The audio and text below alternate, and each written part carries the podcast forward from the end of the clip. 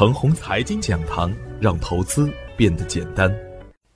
开盘早知道，热点淘金宝，股市有风险，入市需谨慎。亲爱的朋友们，早上好，我是热点淘金导师奔奔，欢迎收听开盘早知道。我今天和大家分享的主题是：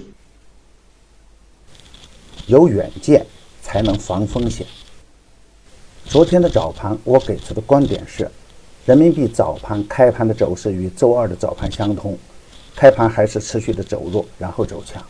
如果人民币进入震荡横盘的模式呢，A 股的短线反弹趋势就能形成。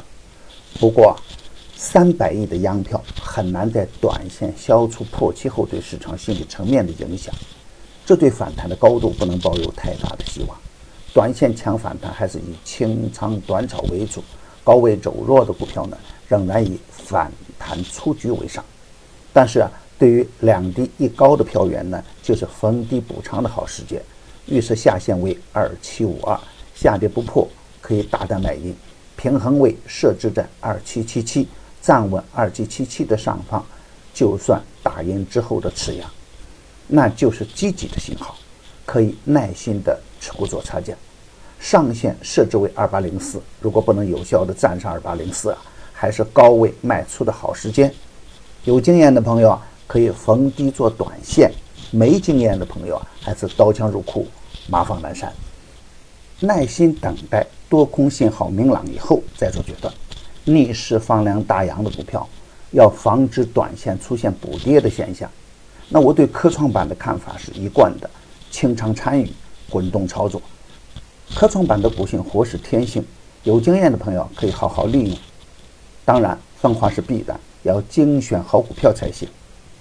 昨天实盘的表现是，沪指开在二八七九点，然后就是震荡走低，盘中出现接近半天的分时反转信号，还是抵挡不住空方的抛盘，全市场快速缩量，最终报收于全天最低的二七六八点。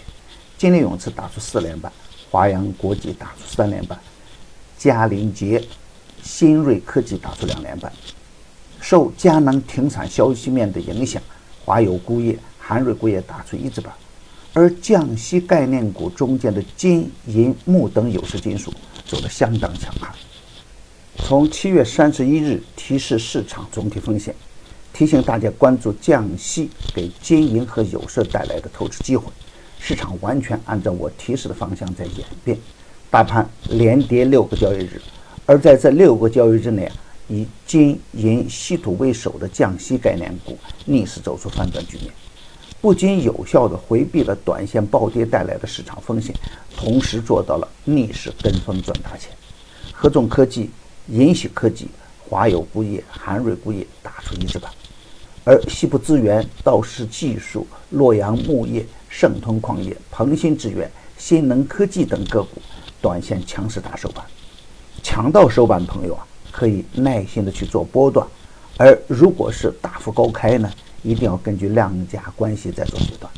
当然，在低位个股打板的同时，短线其他人气标的走的也很难看。今天操作的要点是啊，当前的看点有两个方面，一方面。总体的股价处于两千一九年反转行情较低的位置，连跌两百点以后啊，下方空间有限。另一方面呢，汇率风险是系统性风险，短线的三百亿洋票还不足以消除这样的风险。再加上贸易战的不断激化，科创板吸金效应还在，主板处在进退两难的境地。从短线的资金的表现来看，降息概念股的持续性较强。钴业的连续性就在观察，好在钴业概念叠加了降息概念，只要不去盲目追高，回调可以逢低低吸。人民币破七与利好的政策对冲，有利于贬值概念形成，但是要看资金能否抱团，必须有资金抱团作战才行。如果只是个股的单打独斗，很难形成趋势行情。有经验的朋友可以在降息。人民币贬值两个方向多花点功夫，没有经验的朋友仍然可以清仓或空仓等待，耐心等待大盘的方向明朗，一定不能重仓参与股票的调整。预设下限为二七五二，下跌不破可以买进。预设平衡位为二七六八，站稳平衡位，耐心持股待涨。预设上限为二七八九，上冲不过不能猛冲。强势的首板票可以积极关注，坚持买跌不追高。中线趋势良好的个股，可以在研究量价关系和基本面的基础上滚动操作。华方股份、阿克力。兴业矿业等个股都可以在研究基本面和量价关系的基础上跟踪关注，白银相关概念股耐心持股待涨。